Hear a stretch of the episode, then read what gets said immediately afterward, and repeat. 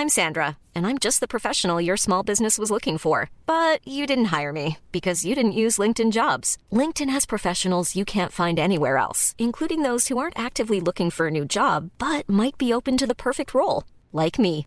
In a given month, over 70% of LinkedIn users don't visit other leading job sites. So if you're not looking on LinkedIn, you'll miss out on great candidates like Sandra. Start hiring professionals like a professional. Post your free job on linkedin.com/people today.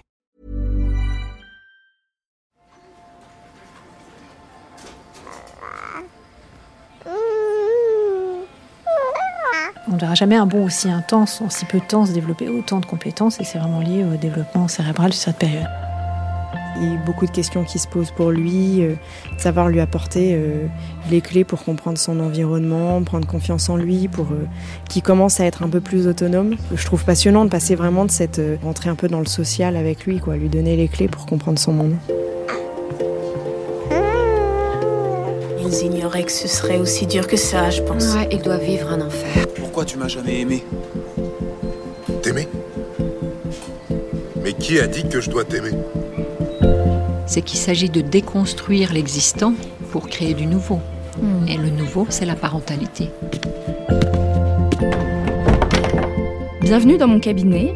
Je suis Mathilde Bouichou, psychologue clinicienne spécialisée en périnatalité. Je reçois, j'accompagne des femmes, des hommes, des futurs parents, des couples aussi, autour de toutes les questions euh, qu'ils peuvent se poser sur euh, leur parentalité, leur devenir parent. Euh, Ça peut aller lorsqu'ils s'interrogent sur leur désir d'enfant, aux difficultés qu'ils peuvent rencontrer pendant la grossesse, aux questions d'infertilité, au parcours de PMA, et puis aussi autour de toutes les questions éducatives qui peuvent se poser avec leurs enfants.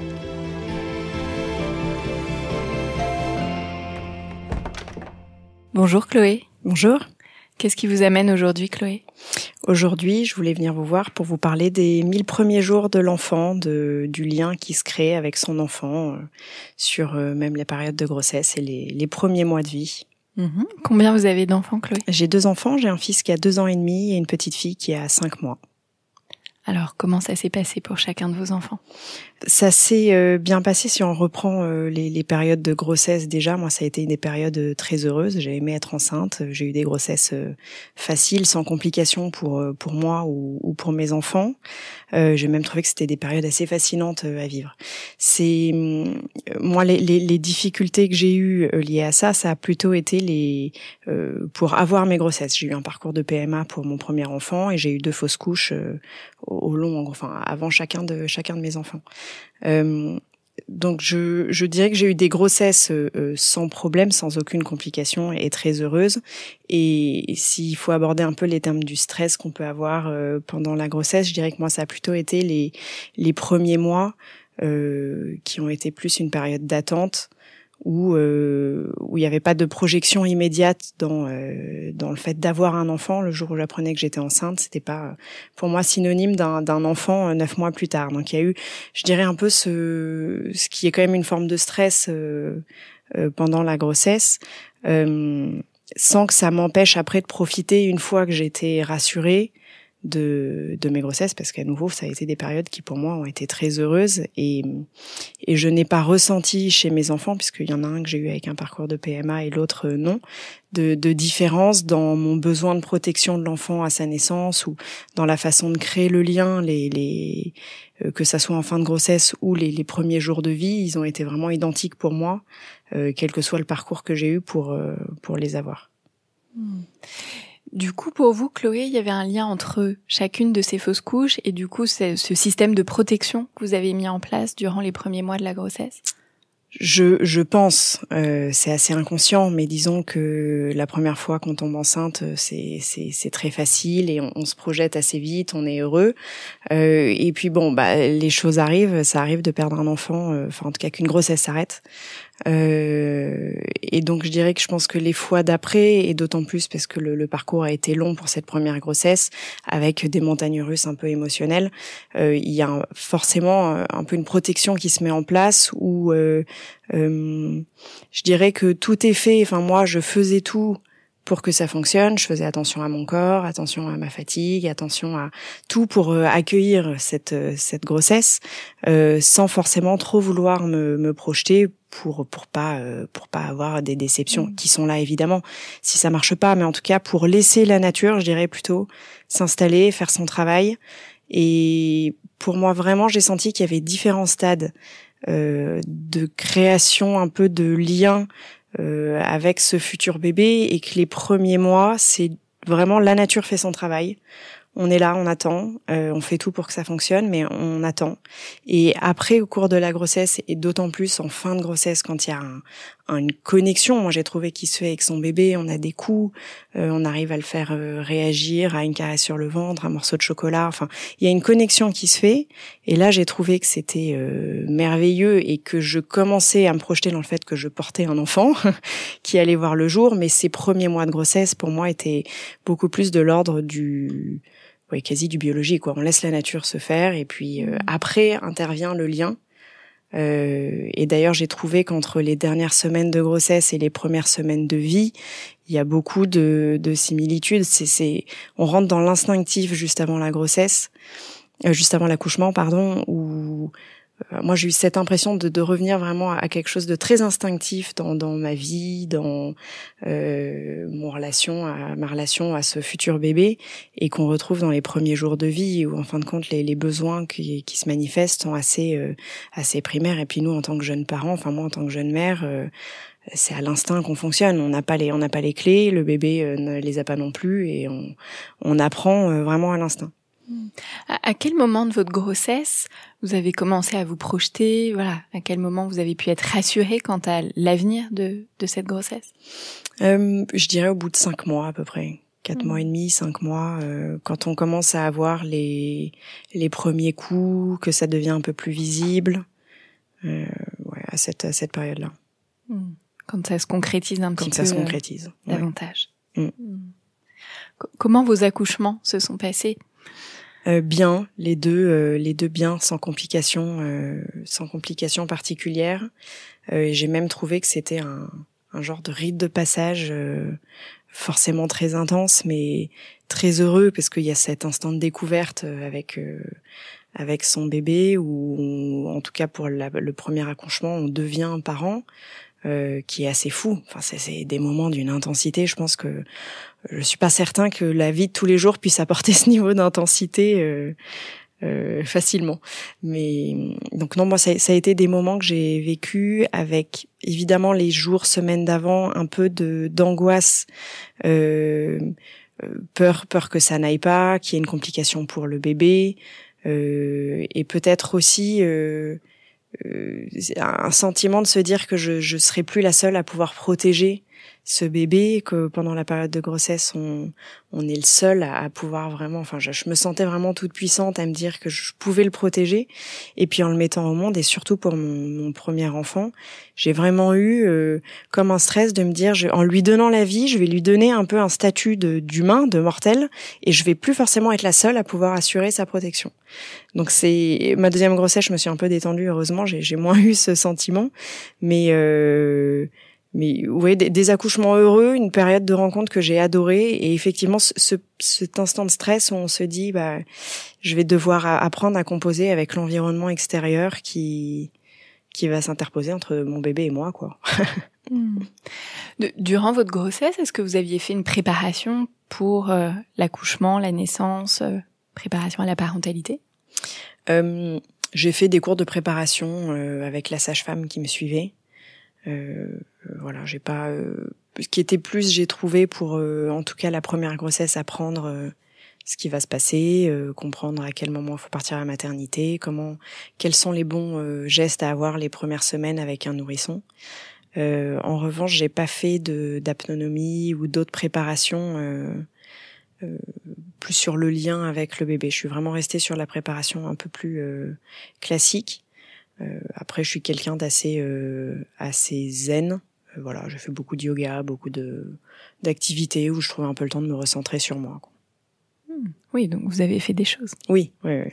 Pour vous Et je suis restée active jusqu'au bout. Hmm. Et pour l'accouchement, est-ce que vous aviez choisi des modalités particulières Dans quel contexte vous avez accouché? Pas vraiment. J'avais pas de pas de projet de naissance très très préparé. Euh, je, le but c'était plutôt de me laisser porter. Euh, J'avais confiance dans les équipes euh, de la maternité, donc euh, euh, dans les deux cas, ça a été des accouchements naturels, sans césarienne, sans, sans cas d'urgence. mais je, je, c'était pas non plus un accouchement que je voulais à tout prix. comme on peut le voir, accouchement dans l'eau ou autre. Enfin voilà, j'avais pas de projet de naissance particulièrement établi. Et ensuite, alors, une fois mm votre aîné euh, né Comment ça s'est passé? Euh, ça s'est euh, passé, bah, c'est un peu ce que je vous disais tout à l'heure. J'ai trouvé que les premières semaines, et là à nouveau je l'ai ressenti pour ma fille, il y avait vraiment le le rôle le rôle de parent. J'ai trouvé que c'était euh, vraiment très instinctif et très apporter le, le, le bagage enfin de sécurité affective à son enfant. Ça, ça j'ai trouvé que ça passait beaucoup par le, le toucher, le fait d'avoir son enfant dans les bras beaucoup, euh, d'apprendre un peu à comprendre ses besoins. J'ai eu la chance d'avoir deux bébés qui étaient assez euh, lisibles et qui n'ont pas eu de grosses difficultés à la naissance. Euh, j'ai pas eu des enfants qui ont pleuré pendant trois mois sans s'arrêter. Je sais que ça arrive. Donc ça a été euh, exténuant bien sûr, comme tout comme tout nourrisson, mais des, des réponses à des besoins euh, à nouveau, beaucoup dans l'instinct, besoins primaires. Et j'ai beaucoup aimé de voir cette évolution des premières semaines où on apprend à se connaître et on est un peu deux animaux encore très connectés parce que euh, même les premières semaines, je trouvais ça assez incongru d'appeler mes enfants par leur prénom. Euh, tellement je, pour moi c'était encore une continuité de mon être et je continue à répondre à leurs besoins comme je le faisais en, pendant la grossesse quoi. C'est et, euh, et de, bout de quelques mois passer à des, des besoins autres qui se manifestent chez l'enfant euh, de contact euh, contact visuel de parole de euh, leur les caresser sur la tête sur les pieds qui prennent un peu conscience de leur corps euh, puis ça, c'est un, un, besoin, je trouve, qui de connexion et d'interaction qui s'étale sur beaucoup de mois et qui prend qui prend beaucoup de formes.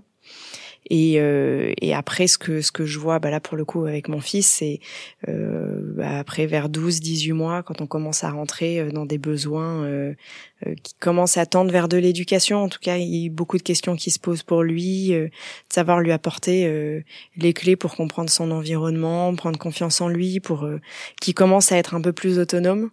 Euh, c'est un autre défi que je découvre encore un peu, mais euh, que je trouve passionnant de passer vraiment de cette euh, phase des, des, premières semaines très instinctif et d'évoluer vers quelque chose de plus rentrer un peu dans le social avec lui, quoi, lui donner les clés pour comprendre son monde.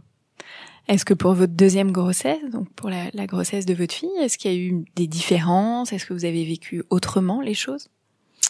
Les premiers mois de la même façon, ce même pas recul, mais euh, en tout cas de dire bon un, peu en sursis les premiers mois, de se dire euh, on va laisser la nature faire son travail.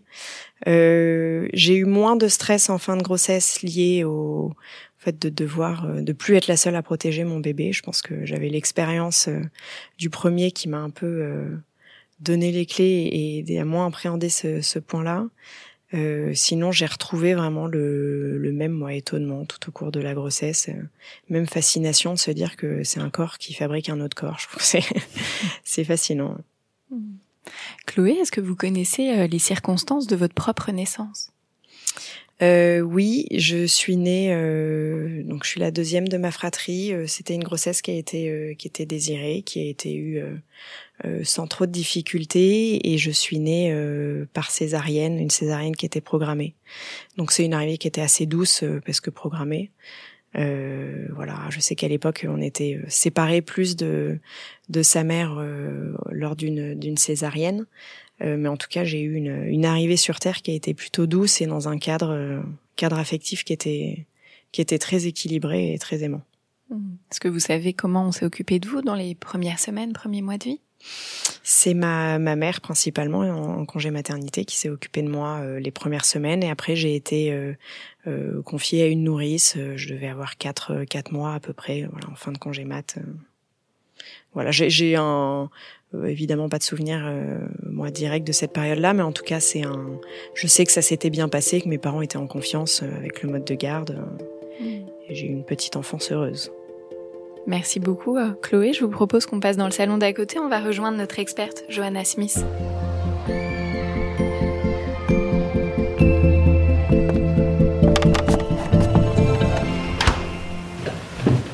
Bonjour, Johanna Smith. Bonjour. Vous êtes psychologue clinicienne, enseignante et formatrice. Vous êtes spécialisée dans la clinique et la thérapie du trauma, de l'attachement et de la dissociation. Vous avez écrit de nombreux livres, le grand livre des 1000 premiers jours de vie, à la rencontre de son bébé intérieur, psychothérapie de la dissociation et du trauma, la puissance répatriatrice de votre cerveau, la régulation des émotions dans la famille et l'application clinique de l'ICV dont vous nous parlerez euh, sûrement tout à l'heure. De la grossesse aux deux ans de l'enfant, les 1000 premiers jours sont une période extraordinaire et déterminante pour le bébé. Depuis quelques années, les scientifiques s'intéressent de plus en plus à cette période. Les neurosciences ont confirmé que les manques et difficultés précoces survenus de la gestation aux trois premières années de vie ont un impact considérable sur la capacité ultérieure à réguler ses émotions et à acquérir une bonne estime de soi. Que se joue-t-il durant cette période cruciale? Comment le cerveau du bébé se développe-t-il? Quel impact de l'environnement dès la grossesse sur son développement et notamment du stress? Comment se construit l'attachement? Autant de questions que nous allons explorer avec vous, euh, Johanna. Tout d'abord, Johanna, à partir de quand commence cette période des mille premiers jours? Les mille premiers jours, ça commence dès le début de la gestation et ça va à peu près jusqu'à l'âge de deux ans. Alors, il y en a qui décalent un petit peu puis qui vont durer ça jusqu'à trois ans, mais ça couvre à peu près cette période dont on a une trace au niveau de la mémoire, mais pas de souvenir. C'est-à-dire C'est-à-dire que euh, ce que l'on sait grâce à un certain nombre d'études et aussi de euh, de, de, données sur le développement cérébral, c'est que sur le dernier trimestre de la grossesse, on commence à avoir à la fois des émotions et du stress, mais aussi les possibilités d'emmagasiner des souvenirs. Hein. Par exemple, on sait que des, des nouveau-nés vont reconnaître des musiques ou des voix qu'ils ont connues euh, pendant la gestation. Euh, donc on a toutes sortes de, preuves et d'études qui mettent en évidence la présence de cette mémoire, au moins sur le dernier trimestre. Et donc on commence à assimiler des expériences et notamment, entre autres, des expériences émotionnelles euh, agréables ou désagréables déjà au cours de cette période. Et cette mémoire euh, implicite, est-ce qu'on peut, euh, est-ce qu'on sait déterminer aujourd'hui à partir de, de quand elle commence? Est-ce que c'est dès l'embryon? Est-ce qu'on peut dire que l'embryon a une mémoire? Ou ça va commencer un peu en tout cas, à quel moment finalement de la grossesse ça va commencer? Je pense que ça dépend beaucoup de comment on définit le phénomène de mémoire. C'est-à-dire mmh. qu'on voit par exemple euh, les traces sur l'ADN, la transmission transgénérationnelle du stress laisse des traces sur l'ADN. Est-ce qu'on peut parler de mémoire à travers les générations? Euh, Voilà, est-ce qu'on appelle ça de la mémoire ou pas en fin de compte? Euh, Il semblerait que les premiers, les premiers impacts du stress euh, in utero, ça a un impact plutôt sur la façon dont les cellules se développent et on sait que le stress extrême euh, au cours du premier trimestre, par exemple, ou même un petit peu après de la grossesse, peut euh, générer des fausses couches. Donc euh, c'est pas de la mémoire, mais c'est voilà, il va avoir un impact sur les, les, cellules et les organes en développement. On sait quand le stress est pas aussi extrême, mais quand même très marqué, que ça peut avoir un impact sur le bon développement cellulaire, surtout dans un premier temps, puisqu'il y a une période du développement où euh, ce qui deviendra un organe, c'est une, deux cellules. Donc, euh, si le, le, stress qui survient à ce moment-là est très important, ça impacte en particulier les cellules en développement au moment où ça arrive, et ça peut être assez délétère, que ce soit au niveau euh, du développement physique dans un premier temps, et puis après, petit à petit, du développement du cerveau. Mmh. Donc, à quel moment est-ce que l'impact de ce stress est mémorisé c'est assez difficile de le déterminer. Ce qu'on sait, c'est qu'il y a des premières expériences de mémoire au sens vraiment classique du terme au cours de ces derniers mois. C'est peut-être pas par hasard qu'on change de dénomination, qu'on parle d'embryon puis de fœtus, et qu'il y a des possibilités de, de réaction de stress, en l'occurrence chez le fœtus, et de mémoire. Euh, mais c'est évidemment un phénomène continu, c'est-à-dire que les premiers impacts de ce qui va être vécu ça va avoir un impact sur la façon dont le cerveau se développe plus que sur du contenu. Euh, donc ça, ça, affecte autant ce qui va servir à contenir la mémoire que le contenu de la mémoire euh, lui-même. Donc c'est assez dur à mmh. penser en fait, euh, parce que c'est comme si on cherchait à recueillir de l'eau et qu'en même temps on était en train de, forger la gourde qu'on va utiliser pour recueillir l'eau, ça va prendre la forme de l'expérience que, que l'on est en train de faire.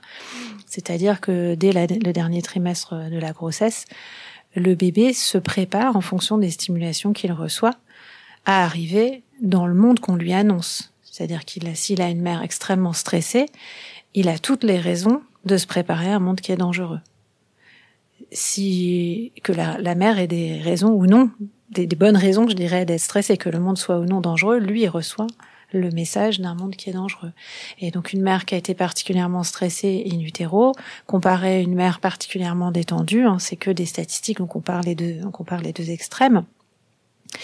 Euh, cette mère particulièrement stressée est plus à risque d'avoir un bébé extrêmement réactif euh, aux, stimuli de l'environnement, c'est-à-dire au bruit brusque, qui va pleurer davantage, qui va être plus irritable, plus difficile à calmer.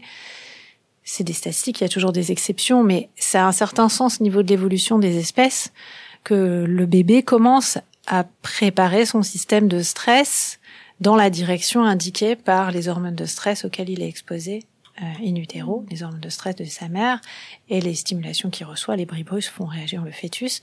Donc, il se prépare à un certain niveau de danger euh, à l'extérieur. Alors là, quand vous dites ça, Johanna, je pense à toutes les femmes enceintes que j'accompagne et qui sont très vite très stressées de vivre du stress. Donc, comment on peut évaluer euh, ce niveau de stress et à quel moment peut-être qu'il y a jusqu'à un certain stade où il pourrait être positif, nécessaire, et puis peut-être à un autre moment, on va basculer dans quelque chose qui serait euh, voilà, plus dangereux ou en tout cas impactant.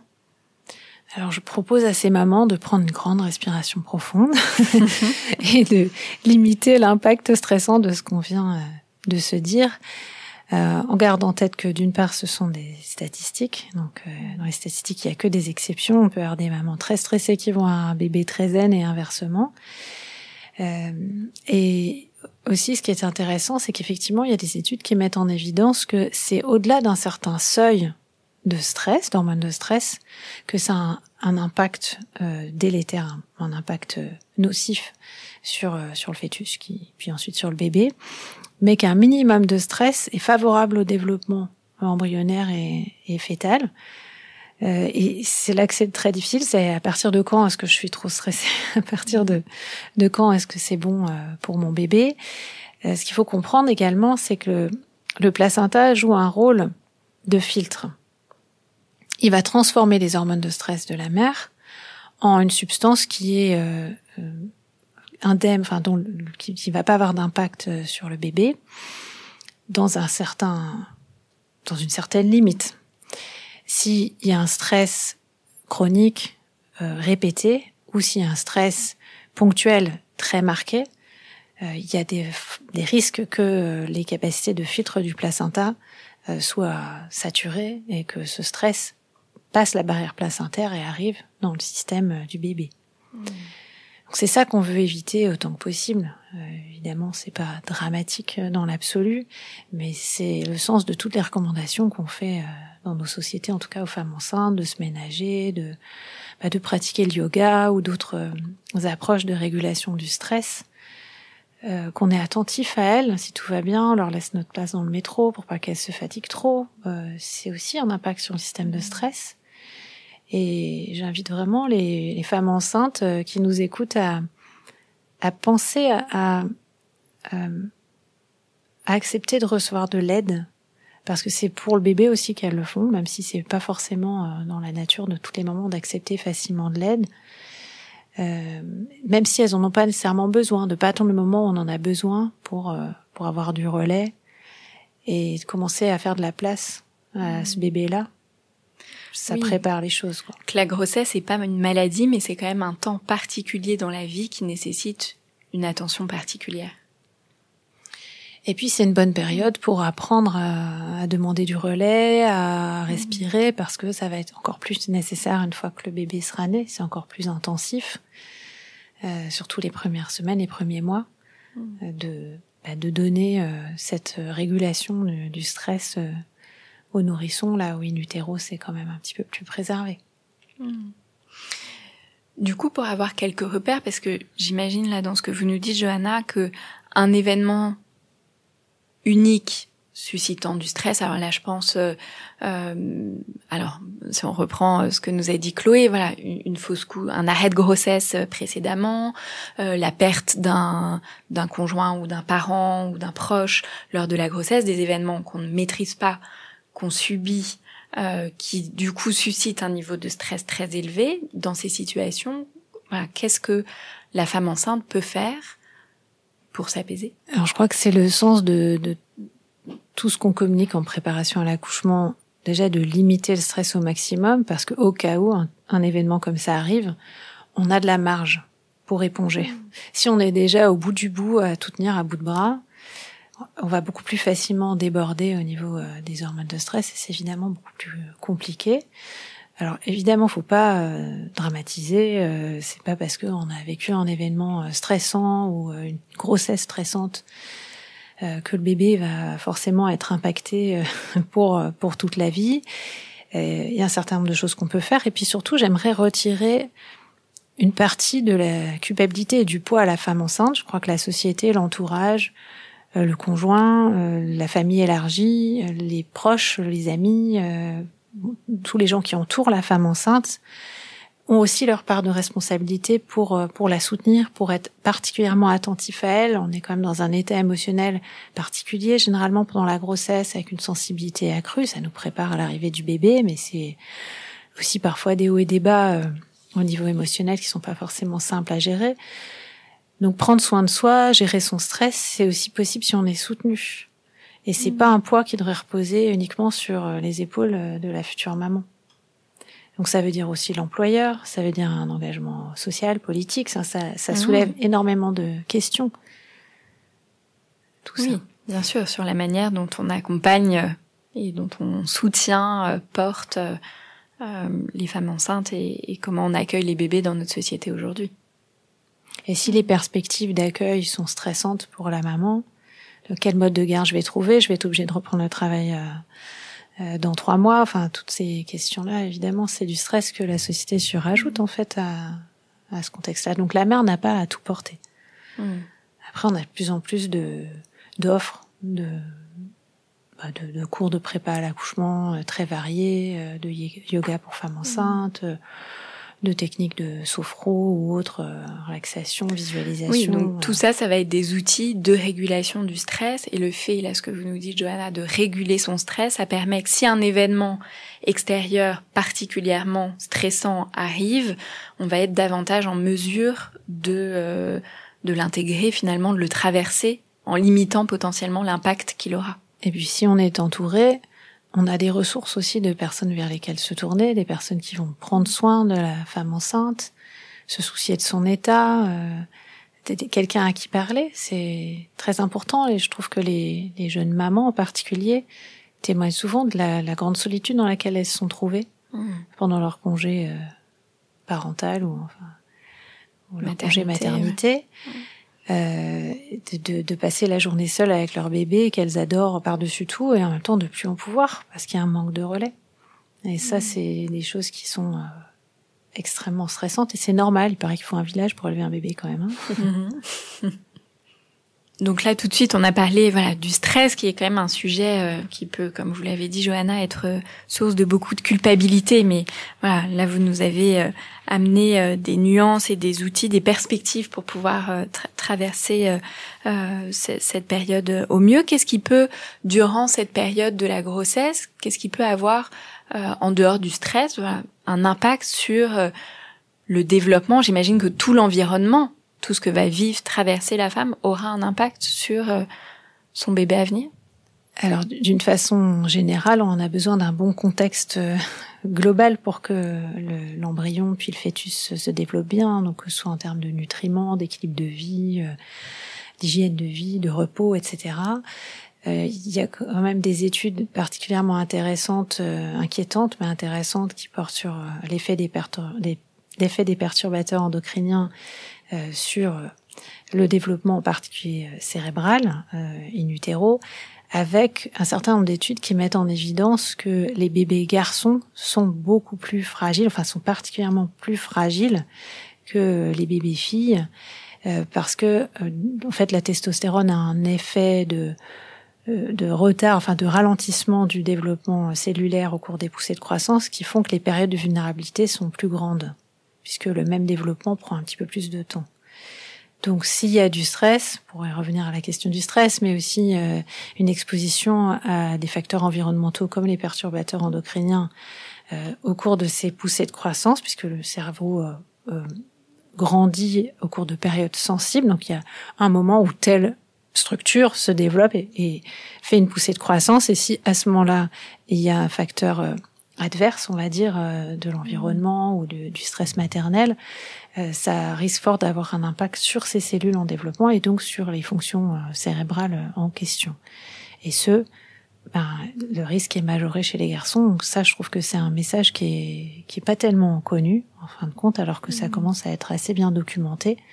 Donc peut-être qu'il faudrait particulièrement prendre soin des mamans qui attendent des garçons. Je ne sais pas. Je pense que toutes les mamans méritent qu'on prenne soin mmh. d'elles, que ce soit pour la mmh. grossesse ou après. Et il me semble c'est facteur de préoccupation euh, quand même à avoir en tête. Du coup, la Johanna, vous évoquez la question du développement et de la construction euh, cérébrale. Euh, du coup, durant cette période des mille premiers jours, comment justement le cerveau du bébé va, va se développer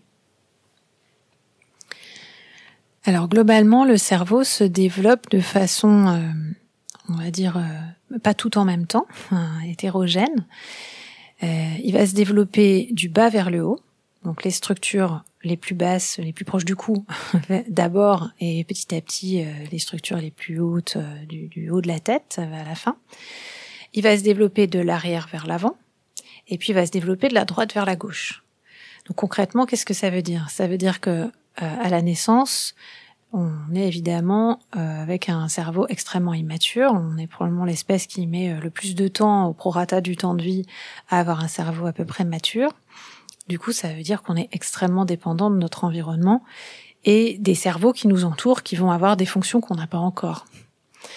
Euh, au cours de ces mille premiers jours, les zones du cerveau qui se développent, évidemment, c'est les zones basses dans un premier, les tout premiers jours, le fait de réguler sa température. Hein, on couvre beaucoup un nouveau-né, on lui met un bonnet, etc. Parce qu'il ne sait pas encore tout à fait réguler sa température. Ça, c'est des fonctions physiologiques élémentaires. Euh, ça, assez rapidement, ça se met en route. Puis après, la zone suivante qui commence à se brancher, à se développer, euh, c'est le, on va dire, cerveau émotionnel, cerveau limbique, qui s'occupe euh, de la capacité à prêter de l'attention et la capacité à gérer ses émotions. Et il y a qu'à regarder la différence entre un nourrisson qui vient de naître, sa capacité à réguler ses émotions, ou plutôt son incapacité à réguler ses émotions, qui est tout à fait normale, et l'enfant qui sera euh, trois ans plus tard, quand il va entrer à l'école, qu'il est capable de savoir qu'il y aura l'heure des papas et des mamans, qu'il est capable de négocier avec euh, les camarades sur euh, le prêt du vélo à la récré. Enfin, donc il y a vraiment toutes sortes de, de compétences qui sont énormes en fait en termes de régulation des émotions, qui sont mises en place au cours de cette période. Il y a un bond en termes de développement sur cette période des mille premiers jours qu'on ne verra jamais euh, au cours des, des années ultérieures. Euh, on ne verra jamais un bond aussi intense, en si peu de temps, se développer autant de compétences, et c'est vraiment lié au développement cérébral sur cette période. Donc en gros, on a surtout du développement de l'hémisphère droit jusqu'à deux ans, l'hémisphère gauche euh, va se développer plutôt après deux ans. Donc l'hémisphère droit, qu'est-ce que c'est? C'est essentiellement des expériences sensorielles, émotionnelles, je dirais un peu intuitives. Et l'hémisphère gauche semble plus intriqué dans des compétences verbales et, et euh, une approche peut-être un peu plus rationnelle des choses. Euh, et c'est pour ça que le langage se développe quand même essentiellement. Enfin, il y a un boom de, de développement euh, du vocabulaire, en particulier aux alentours de deux ans et là où ça se développe euh, avant, mais quand même de façon très rudimentaire. Euh, et, toute cette euh, période sensible des mille premiers jours va être une période particulièrement cruciale pour donc le développement de la régulation des émotions, la capacité à contenir ses émotions, à attendre pour plus tard, à tolérer la frustration, à savoir que les émotions ont une durée, qu'elles sont pas éternelles, parce que sont pas ressentir le tout petit bébé quand il pleure, c'est il pleure, il, est à fond dans ses pleurs. Enfin, il peut pas savoir que ça va s'arrêter. Donc cette expérience de je peux être calmée, je sais que quand je pleure, je vais avoir du réconfort, je vais avoir une réponse, euh, qu'elle va être efficace le plus souvent. Tout ça sont des facteurs qui vont apaiser le système de stress et petit à petit contribuer à, à ce que le bébé puisse développer ses propres capacités à faire ça tout seul et arriver à trois mmh. ans euh, à l'entrée à l'école. À l'inverse, si euh, les circonstances sont plus adverses, là encore, comme pendant la grossesse, le stress va avoir un impact sur les zones qui sont en plein développement. Donc si je ressens du stress, si je, vis trop de stress à une période où mes capacités à réguler mes émotions sont en plein développement, je risque d'avoir euh, des difficultés à réguler mes propres émotions. Ultérieurement, ultérieurement dans l'enfance, à l'adolescence et même jusqu'à l'âge adulte. Quand on regarde les études qui portent sur l'impact du stress au cours de ces mille premiers jours, qu'est-ce qu'on observe? Qu'on va étudier l'impact du, stress d'avoir été en couveuse, l'impact euh, du stress d'avoir euh, été in utero euh, exposé aux attentats du 11 septembre à New York, par exemple. Ça, c'est quelque chose qui a été bien étudié. Donc, on a des, des situations objectivement stressantes bien repérées. C'est pas une fiction, c'est pas on imagine toutes sortes de choses. Il y a des faits. Et puis on étudie comment évoluent ces bébés et on se rend compte que statistiquement, là encore, c'est que des statistiques, ces bébés sont plus à risque d'avoir des difficultés de régulation des émotions, des troubles anxieux, euh, des troubles du comportement avec une tendance à l'opposition, et puis des difficultés d'attention. Évidemment, tout ça, ça correspond à des zones cérébrales qui sont en développement au cours de cette période. Euh, et en même temps, c'est pas irréversible. On voit que les mamans qui ont le plus de capacité à se remettre elles-mêmes de ces événements qui sont aussi éprouvants pour elles sont probablement celles qui vont euh, pouvoir aider le bébé à se calmer. Un bébé qui a perçu in utero que la vie extérieure était dangereuse, mais qui est accueilli par euh, un environnement qui est zen, qui est calme, va apprendre à réajuster son système de stress à ce qu'il reçoit comme information nouvelle de comment est l'environnement. Il y aura peut-être un petit temps d'adaptation, mais le cerveau est encore extrêmement plastique. Il est en plein développement, c'est pas gravé dans le marbre. Euh, et, et c'est encore des choses qui sont réparables même plus tard, à l'enfance euh, plus tardive ou à l'âge adulte. Mais en particulier chez le bébé, il y a quand même une vraie plasticité cérébrale et des capacités à, à réparer, à réajuster, à se réadapter à un changement d'environnement. Donc là, par exemple, un bébé, en tout cas une femme enceinte pendant la grossesse, qui alors je vais prendre un exemple, je euh, on suspecte euh, une maladie par exemple sur son bébé et puis finalement le bébé naît, l'accouchement se passe bien, donne bonnes conditions, le bébé est finalement voilà tout va bien, est en bonne santé. Donc là il y a un réajustement euh, émotionnel du coup et un environnement beaucoup plus euh, apaisé. Donc malgré le stress vécu pendant la grossesse, in utero, il va y avoir une adaptation finalement qui va se faire par le bébé de, dans ce nouvel environnement euh, serein et adapté. Voilà, tout dépend si la maman et le père aussi, évidemment, euh, l'environnement de l'enfant, a réussi à se remettre de ce stress.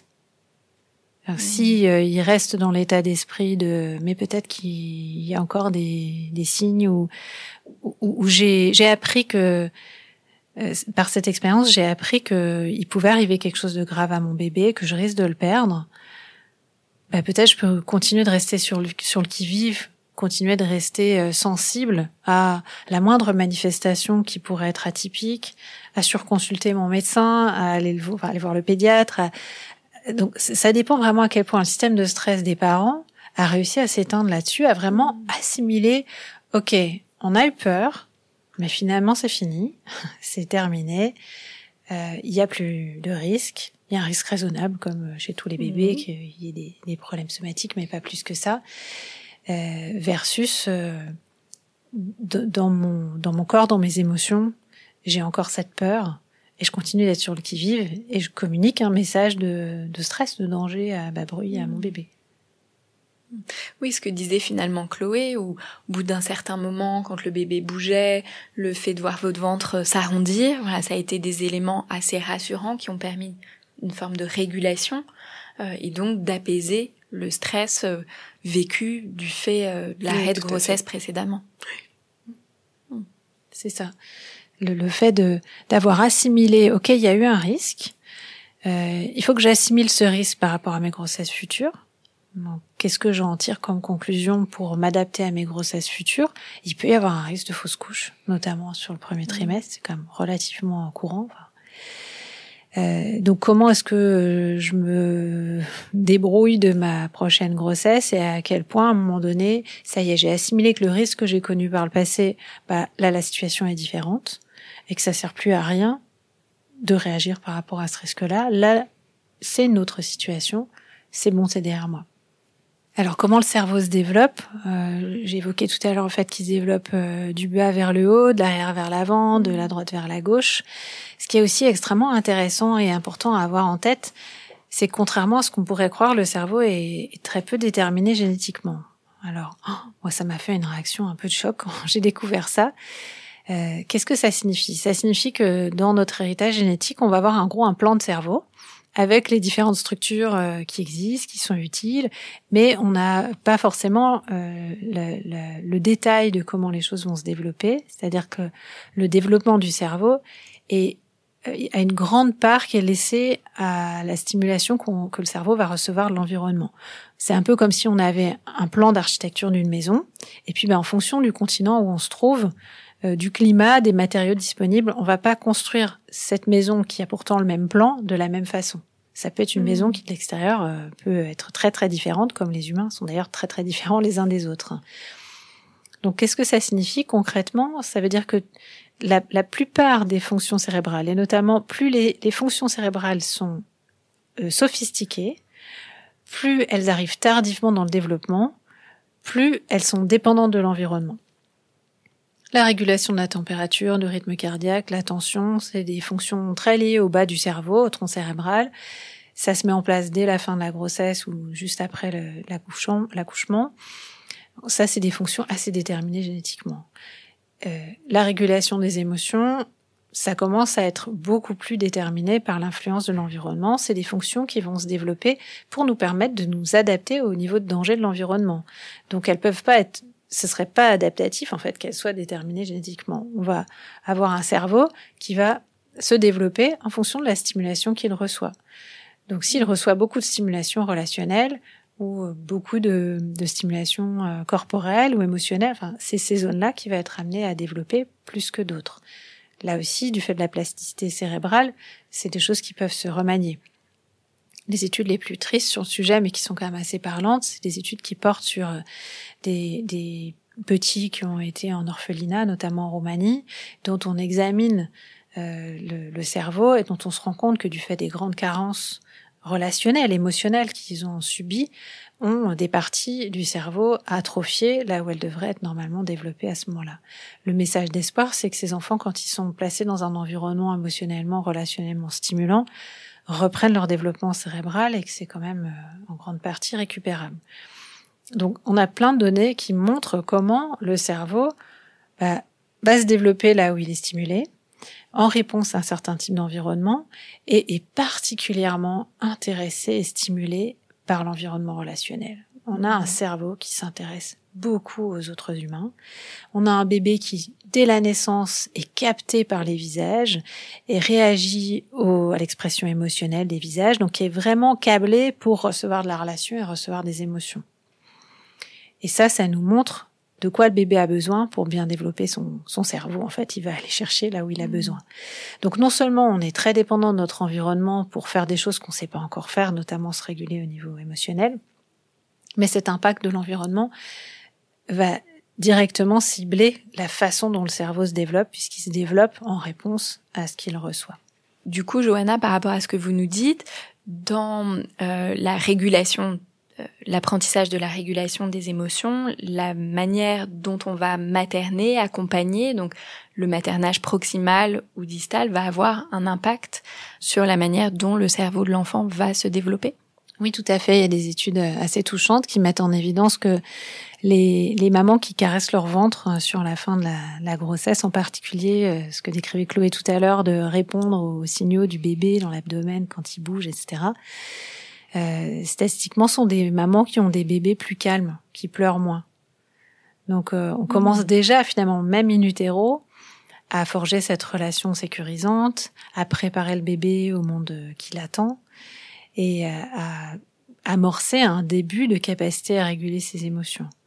Ce qu'il faut comprendre aussi, c'est que le système de stress, alors particulièrement chez le bébé et chez les tout petits, euh, il est, on peut surtout le réguler par l'intervention sur le corps, mais même chez les adultes en fait. Hein, euh, tout le mmh. réseau nerveux euh, de, du système qu'on appelle du nerf vague, qui régule une partie du système de stress, c'est 80% d'informations qui vient du corps au cerveau et ça véhicule que 20% du cerveau au corps.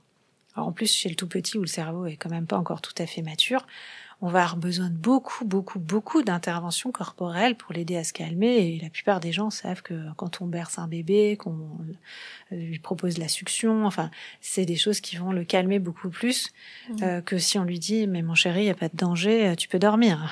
évidemment, on ferait jamais ça à un bébé, mais euh, ce que je veux dire, c'est qu'on apprend cette régulation d'abord par des expériences de sécurité, des sensations corporelles agréables, que petit à petit le bébé apprend aussi euh, à reproduire, à retrouver, euh, qu'il lui apprenne à, emmagasiner le fait que l'environnement est prévisible, qu'en cas de détresse ou d'inconfort, il aura une réponse, il va recevoir cette euh, proposition de se calmer, etc.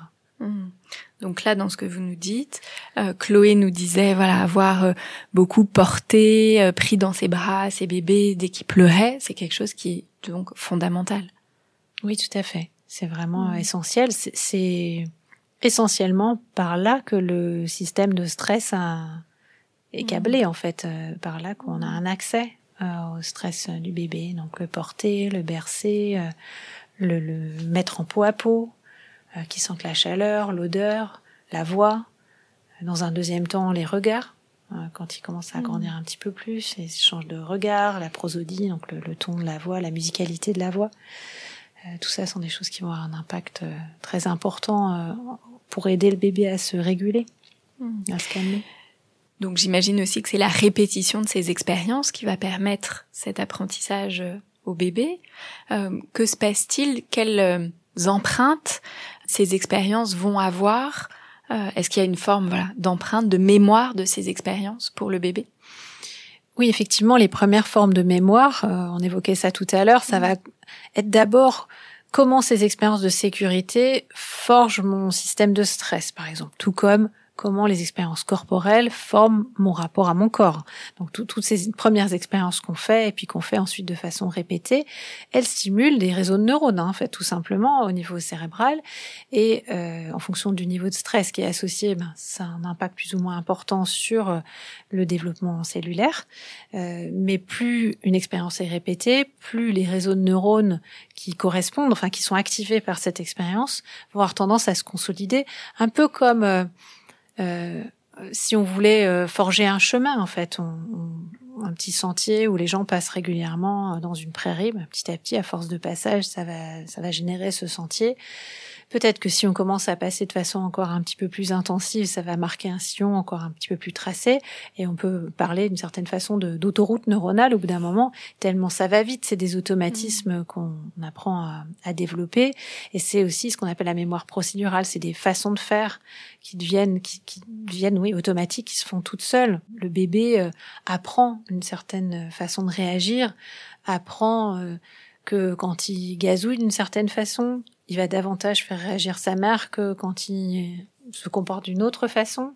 Et c'est vrai avec cette mère-là et ce bébé-là, et peut-être que dans une autre diade, ça va se passer autrement. Euh, il y a un renforcement direct, en fait, de ce qui fonctionne, et puis une mmh. inhibition de ce qui fonctionne pas et qui est désagréable. Euh, tout à l'heure, je demandais à Chloé, du coup, comment s'était passée sa propre naissance, euh, et donc les expériences qu'elle a pu faire en tant que bébé. Est-ce que ces expériences, quand on devient parent, sont euh, réactivées? Ces autoroutes neuronales sont réactivées? Alors, c'est assez probable parce que euh, c'est quoi finalement le modèle qu'on a euh, de traiter un bébé? On en a dans notre environnement, on a peut-être été exposé à des façons de traiter des petits frères et sœurs, par exemple, hein, directement quand on était enfant. Donc on a une multiplicité de modèles qui vont alimenter ce que c'est qu'un bébé et comment on s'en occupe. Mais on va quand même beaucoup puiser dans l'expérience qu'on a eue nous-mêmes d'être traité bébé. Et quand on a soi-même un enfant ou qu'on s'occupe d'enfants, sans le savoir, en fait, ces réseaux de neurones-là qui contiennent cette information en mémoire implicite, c'est-à-dire c'est pas des souvenirs, c'est pas des choses euh, qu'on peut se remémorer consciemment, mais c'est quand même une forme de mémoire, des associations, des choses avec lesquelles on est euh, familier, avec lesquelles on est à l'aise, comme euh, le mmh. toucher, comme je veux dire l'instinct entre guillemets mais en fait c'est c'est pas tellement enfin c'est pas que de l'instinct c'est aussi de l'acquis en fonction de la façon dont on a été traité. L'instinct de porter de de bercer de il y a des personnes qui sont très à l'aise avec le fait de parler à un bébé de de gagatiser euh, dans le sens positif du terme. Enfin, c'est même peut- s'ils ont pas eu d'enfants ils savent le faire et puis d'autres Mais on peut émettre l'hypothèse que du coup, on a agi de cette manière-là avec eux quand eux-mêmes étaient un bébé et que ça a laissé cette trace-là. Alors c'est pas la seule expérience qu'ils vont avoir Mm. de l'exposition à comment on traite un bébé, mais c'est probablement une expérience euh, assez euh, importante. En tout cas, c'est la Mm. toute première et c'est probablement la plus durable puisque c'est quand même euh, l'expérience subjective. En tout cas, ce qu'on observe en psychothérapie, c'est que les personnes qui ont vécu des événements difficiles au cours de cette période, euh, quand- on et qui ont des difficultés avec leurs propres enfants sur cette période, euh, quand on va traiter ça en psychothérapie, qui sont plus calmes, plus tranquilles à l'idée de ce qu'ils ont vécu qui a pu être difficile dans leur période de bébé, ce qu'on observe assez directement, c'est une capacité à mieux prendre soin du bébé et de leur propre bébé, je veux dire, dans la réalité externe, et en particulier une meilleure capacité à décoder les signaux du bébé. Euh, je prends un exemple un peu extrême, mais un, un bébé qu'on a beaucoup laissé pleurer, ça, ça risque, pas toujours, hein, c'est des stats, mais ça risque de donner à un parent qui est euh, peut-être un petit peu plus sensible euh, qu'il faudrait euh, Aux pleurs. de son bébé et qui supporte pas du tout que son bébé pleure, ou au contraire qui reproduit la même chose, c'est-à-dire qui a complètement verrouillé sa détresse et qui du coup n'arrive pas à décoder la détresse de son bébé et à réagir euh, de façon suffisamment euh, sensible et, et rapide par rapport aux besoins réels de son bébé. Ça, quand on travaille dessus en psychothérapie, généralement, c'est des choses qui se lèvent et on observe des parents euh, qui sont de nouveau plus disponibles, plus capables de percevoir leur bébé pour ce qu'il est avec ses besoins à lui sans que leur propre expérience euh, difficile interfère. Ce qui est évidemment terrible, c'est que comme c'est de la mémoire implicite, c'est difficile de s'en rendre compte avant de l'avoir euh, traité. Plus il y a du stress précoce, plus on est dans une situation où euh, il y a une vulnérabilité potentielle, euh, et plus il y a du, vraiment une exposition au danger, avec euh, notamment des parents qui sont perçus comme effrayants ou dangereux par le tout petit, plus là, c'est là de façon plus caractérisée une situation à risque. Donc les situations de vulnérabilité, c'est j'étais exposée au stress, j'ai pas eu tout à fait le réconfort et le soutien dont j'avais besoin pour me remettre du stress. Si je rencontre des situations dangereuses ultérieures dans ma vie, des situations traumatiques notamment, je suis moins bien équipée pour y faire face, donc je suis plus vulnérable à l'adversité. Mais si j'ai la chance de rien rencontrer de terrible, je peux m'en sortir très bien. Si euh, j'ai eu des expériences de confrontation au danger de la part des personnes qui devaient me calmer, par exemple un parent qui euh, qui, qui euh, est indisponible parce qu'il passe son temps sur son écran et qu'il me laisse me déréguler, il est, il est absent, c'est inquiétant. Euh, il me répond pas. Au-delà d'un certain seuil, il y a beaucoup de parents sur leurs écrans, mais vraiment, le parent est complètement absorbé parce qu'il va mal et, et qui cherche à se gérer comme il peut. Ou le parent qui euh, qui est dépassé, stressé, euh, qui crie sur son bébé, qui euh, qui a beaucoup beaucoup de difficultés à l'aider à s'apaiser. C'est un parent qui va être perçu comme effrayant. Et ça, ça peut être euh, une situation euh, là pour le coup de risque de développement de symptômes ultérieurement. Là encore, c'est pas gravé dans le marbre, mais on peut euh, tout à fait euh, soutenir ses parents et ses bébés pour que ça évolue favorablement. Mais là, vous nous dites bien tout l'enjeu de cette régulation émotionnelle qui a un impact sur la construction de l'identité. Oui, tout à fait. On a parlé de la grossesse. Peut-être on pourrait faire un petit focus sur la naissance euh, et l'accouchement. Est-ce que, euh, euh, alors Chloé nous disait que pour elle tout s'est euh, bien passé. Alors là, je pense évidemment à toutes mes, mes, mes toutes les patientes que j'accompagne euh, qui elles ont eu voilà des accouchements particulièrement difficiles. Il y en a qui parlent que, qui disent que la naissance est traumatique. Voilà, quelle euh, empreinte, quel est l'impact de de la naissance, de ces modalités sur sur le bébé? Alors, il semblerait que le bébé soit inondé d'hormones de stress au moment de la naissance, beaucoup plus que nous au cours d'expériences stressantes euh, en tant qu'adultes. Donc, ça, ça semble assez objectivé que c'est une expérience physiologique très stressante pour le bébé. C'est pas pour rien. Enfin, on le prépare, c'est une épreuve, on le prépare à arriver au monde. Et donc, euh, bah, il va avoir un premier besoin de régulation une fois qu'il est arrivé. Euh, ok, ça y est, t'es en sécurité, l'épreuve est finie, on a réussi, ouf. Comment est-ce qu'on va pouvoir aider ce bébé à se réguler de cette épreuve-là? Ça, c'est le premier impact. Deuxième impact potentiellement du stress, c'est qu'évidemment, si la mère elle-même a vécu un accouchement qui est traumatique, elle est aussi inondée d'hormones de stress. Elle a elle-même à se récupérer de cette épreuve, à réaliser. Ça y est. Elle n'est pas disponible pour son enfant pour le faire. Elle, peut l'être, mais elle a, elle a, une double tâche en fait. Il faut mm. déjà qu'elle arrive à se calmer. Il faut que son environnement arrive à la calmer. Là encore, elle n'est pas toute seule. Donc c'est aussi euh, le rôle euh, du conjoint, de la conjointe, de l'environnement familial, d'aider euh, la mère à se remettre de cet accouchement qui a pu être traumatique et d'aider son bébé à se remettre. Donc là, évidemment, le corps est au premier plan. Un bon massage euh, vaut mieux qu'un long discours. un bon câlin aussi, euh, que ce soit vis de la, jeune maman ou du bébé. Donc on va avoir une double tâche. Euh, c'est aider le bébé à se remettre, à arriver sur Terre, changer d'environnement, et puis aider la maman à se remettre, elle aussi, du stress éventuel plus ou moins important, plus ou moins traumatique de son accouchement. Hmm. Ce dont on, s'est rendu compte aussi, ces études du docteur Rousseau, euh, qui est un gynécologue belge, c'est que euh, plus la mère rapporte d'événements traumatiques durant sa grossesse, ou d'événements stressants même durant sa grossesse, plus elle a un bébé qui a des manifestations de stress marquées à la naissance. Donc on sait que ces mamans-là vont il va falloir être particulièrement vigilant, à, si possible, penser à leur mettre leur bébé dessus tout de suite, à favoriser cette connexion qui va diminuer le stress chez tout le monde. Parce que l'ocytocine, c'est, c'est, ça lutte contre les hormones de stress et réciproquement, mmh. malheureusement. Donc, si on est très stressé, on a du mal à s'attacher. Parce qu'en fait, on est programmé, si on a eu un, accouchement extrêmement stressant, la nature nous a programmé à nous préparer à la perte. Aujourd'hui, mmh. avec la médecine, ce bébé-là, heureusement, le plus souvent, il survit. Mais la mère, elle reste programmée à ne pas s'attacher à ce bébé qui est, qui, qui est né dans des circonstances extrêmement stressantes. Donc il va falloir faire notre maximum pour que le corps de la mère, le système nerveux de la mère puisse emmagasiner l'information de non, non, il est là, il a besoin de toi, il est bien présent, et donc faire beaucoup de peau à peau, par exemple, ça peut être très utile. On vit dans notre société un contexte dans lequel on fait grandir nos tout petits qui est pas du tout optimal par rapport à ce pourquoi notre espèce est programmée. Normalement, on a besoin d'un entourage. On disait tout à l'heure, euh, il faut un village pour élever un enfant. C'est pas juste un dicton, c'est vraiment quelque chose de, réalité. de vrai au niveau de l'évolution de l'espèce. Dans l'histoire de l'évolution de notre espèce, on n'a jamais eu deux personnes pour élever un enfant. Donc c'est normal que ce soit une situation stressante, encore plus pour les familles monoparentales. Mais déjà juste à deux, c'est normal que ce soit stressant. Donc euh, j'ai envie de dire que tous les parents devraient bénéficier de plus de soutien. On est programmé pour recevoir plus de soutien, plus de relais que ce qu'on vit actuellement dans notre société. Donc pas de complexe, c'est normal. Si on se sent stressé, dépassé, ça veut pas dire qu'il faut rien faire ou qu'on peut rien faire. Je pense que c'est aussi en réponse à ça qu'il y a toutes sortes de structures de soutien à la parentalité qui se développent, qui peuvent répondre à des parents en très grande difficulté, mais qui visent aussi à soutenir euh, les parents, j'ai envie de dire, euh, ordinaires, qui ont des difficultés mmh. ordinaires parce que dans notre société, c'est objectivement stressant, éprouvant de s'occuper d'un tout petit. Donc c'est normal d'avoir besoin de, surtout quand c'est le premier, on n'a pas d'autres d'autres expériences ou assez peu.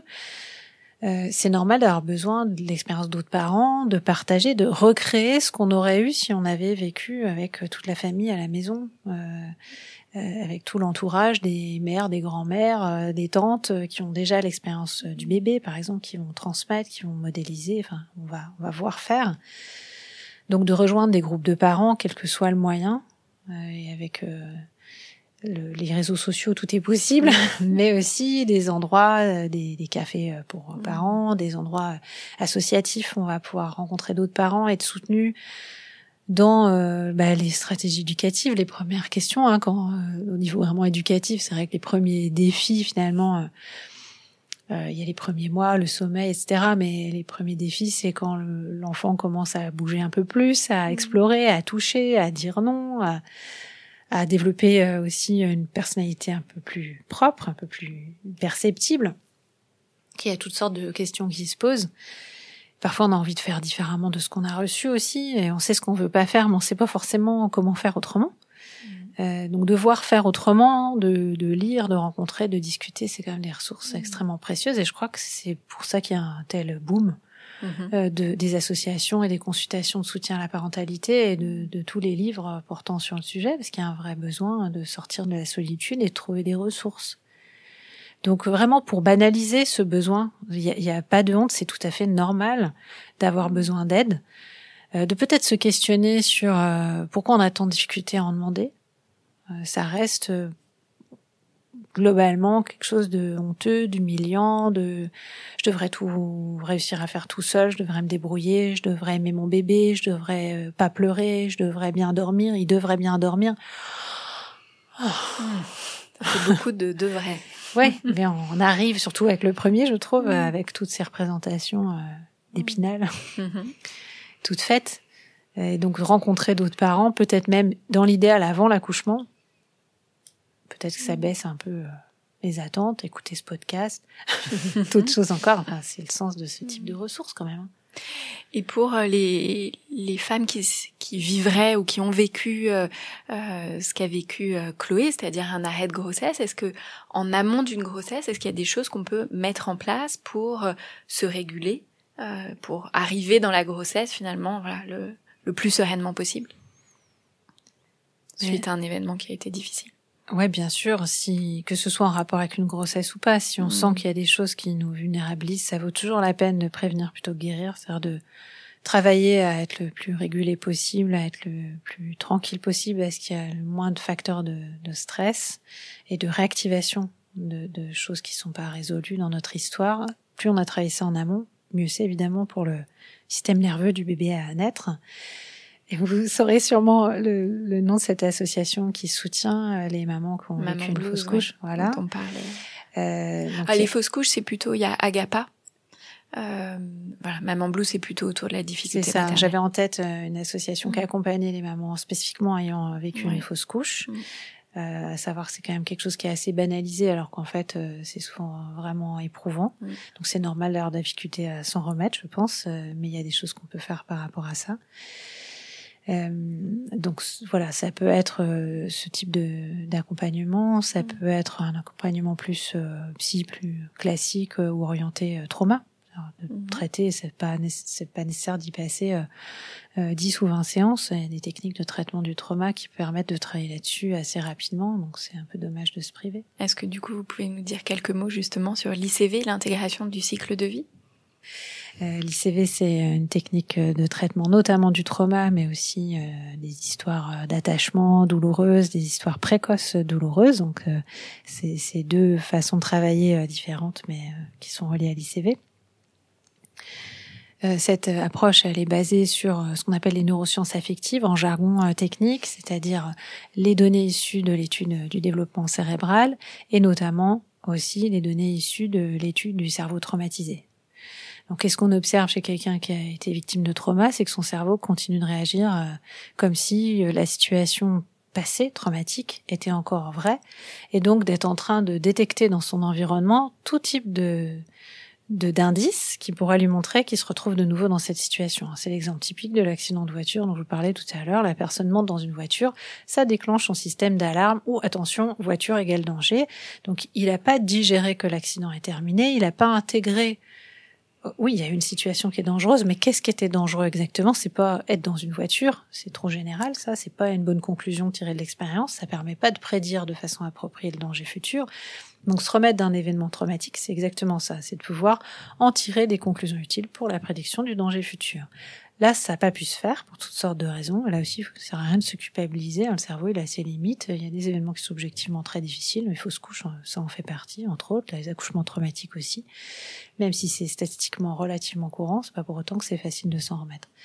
Et ça, c'est des choses sur lesquelles on peut travailler, notamment avec l'ICV, en relançant cette sensation du temps qu'a passé. Donc aider le cerveau à intégrer que c'est terminé, à restituer, pardon, à resituer les choses dans le temps. Donc si on veut travailler sur, euh, par exemple, un accouchement traumatique qui a eu lieu il y a un an, euh, on va demander au patient de réaliser euh, une liste de souvenirs, mettons un souvenir par mois, donc une douzaine de souvenirs, qui se sont déroulés depuis l'accouchement jusqu'à aujourd'hui, donc dans l'ordre chronologique, et on va amener le patient à retraverser cette liste chronologique d'événements de façon répétée au cours de la séance pour l'aider petit à petit à avoir cette sensation du temps qui a passé, donc à recréer ce que le cerveau fait habituellement pour digérer les événements plus ou moins difficiles de la vie quotidienne, et euh, donner cette sensation du temps qui a passé, d'un événement qui est vécu comme terminé, qui est pas vécu comme encore en train d'arriver là ici maintenant et d'être encore une menace. Donc ce qu'on observe au cours de la séance, c'est une séance unique, hein, quand on traite un trauma, c'est en une seule fois, c'est que petit à petit, à l'évocation, par exemple là, de l'accouchement traumatique, euh, la patiente devient de plus en plus euh, tranquille, de plus en plus capable euh, d'entendre le récit, puisqu'on lui refait le récit qu'elle a pu nous faire à un moment donné de la séance. Quand elle s'en sent capable, on va restituer les grandes lignes de ce récit et puis la suite. Qu'est-ce qui s'est passé après, le lendemain matin, par exemple, la première visite euh, de la, de la meilleure amie ou je ne sais quoi à l'hôpital, et puis la sortie de la maternité, et puis euh, peut-être quelque chose qu'un jour, euh, un mois plus tard. Enfin bref, on va raccorder cet événement traumatique qui est en fait un peu comme un électron libre. Euh, qui contient cette réponse de stress, qui contient cette information, tout ce qui ressemble à ça, c'est encore dangereux. On va raccorder ça pour en quelque sorte l'inclure dans le tissage de la vie et que ce soit plus quelque chose qui, qui se promène et qui ait cette force euh, euh de, de, cette euh, capacité à s'imposer comme un danger encore aujourd'hui, mais de vraiment sentir que c'est fini. C'est ce mmh. travail-là qu'on va faire en ICV et on peut travailler de toutes sortes de façons avec cette liste de souvenirs qui va varier d'un événement à l'autre, d'une chose à l'autre. Et cette liste de souvenirs, elle peut commencer euh, bah, juste après la naissance, inclure les premiers stades de développement. Donc là, on va pas avoir de souvenirs, mais on va décrire la personne, comment un enfant se développe, comment probablement il s'est développé, il a probablement commencé à sourire, à gazouiller, à pouvoir se mettre à quatre pattes, à se mettre debout, à dire peut-être ses premiers mots, faire ses premiers pas, faire des petites phrases, commencer à dire non, des crises de colère peut-être entrer à l'école maternelle. Donc tous ces stades, c'est des choses qu'on aura tous plus ou moins traversées avec des petits changements des fois dans l'ordre.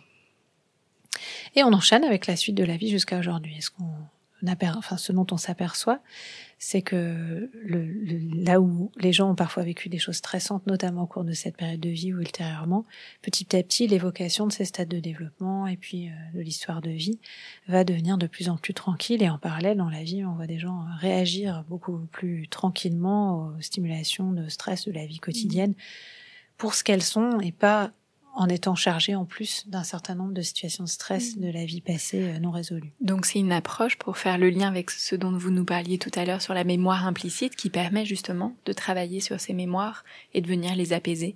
Tout à fait, c'est une des mm. façons qu'on va pouvoir euh, utiliser euh, pour traiter les traumas, les carences précoces, l'insécurité de l'attachement qu'on a pu mm. traverser bébé. Donc la plasticité cérébrale, c'est jusqu'à l'âge adulte. Hein.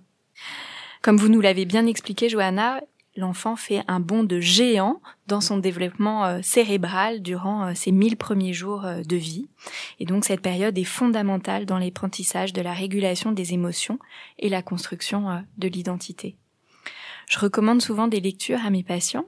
Chloé, est-ce que vous avez lu quelque chose qui vous a soutenu, inspiré, nourri? Alors, j'ai pas lu beaucoup de, de livres euh, pour me préparer euh, à l'arrivée de mes enfants. On avait recommandé un que j'avais lu pour ma première grossesse qui s'appelait Bébé, dis-moi qui tu es. Je saurais pas vous dire le nom de l'auteur. Je, on retrouvera, oui. on donnera.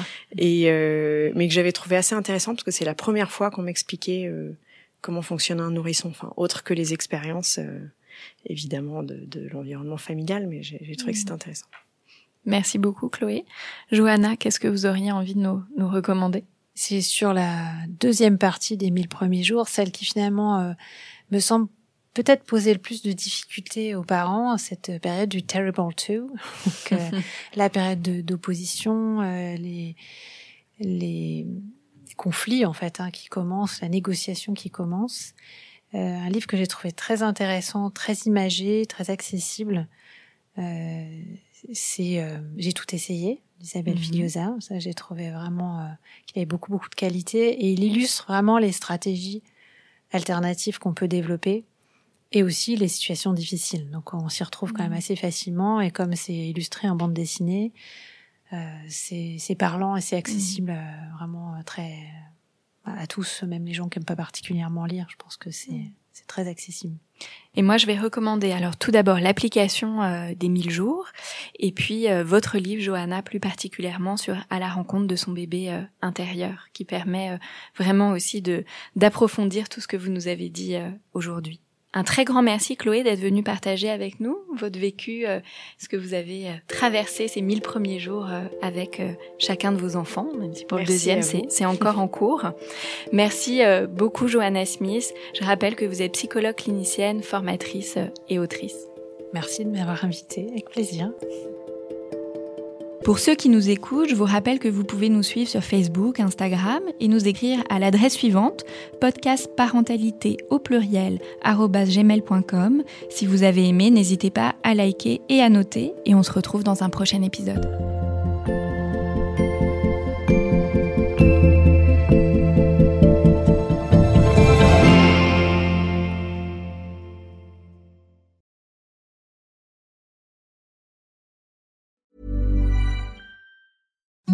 Imagine the softest sheets you've ever felt. Now imagine them getting even softer over time. That's what you'll feel with Bowl and Branch's organic cotton sheets. In a recent customer survey, 96% replied that Bowl and Branch sheets get softer with every wash. Start getting your best night's sleep in these sheets that get softer and softer for years to come. Try their sheets with a 30-night guarantee. Plus, get 15% off your first order at bowlandbranch.com. Code BUTTERY. Exclusions apply. See site for details.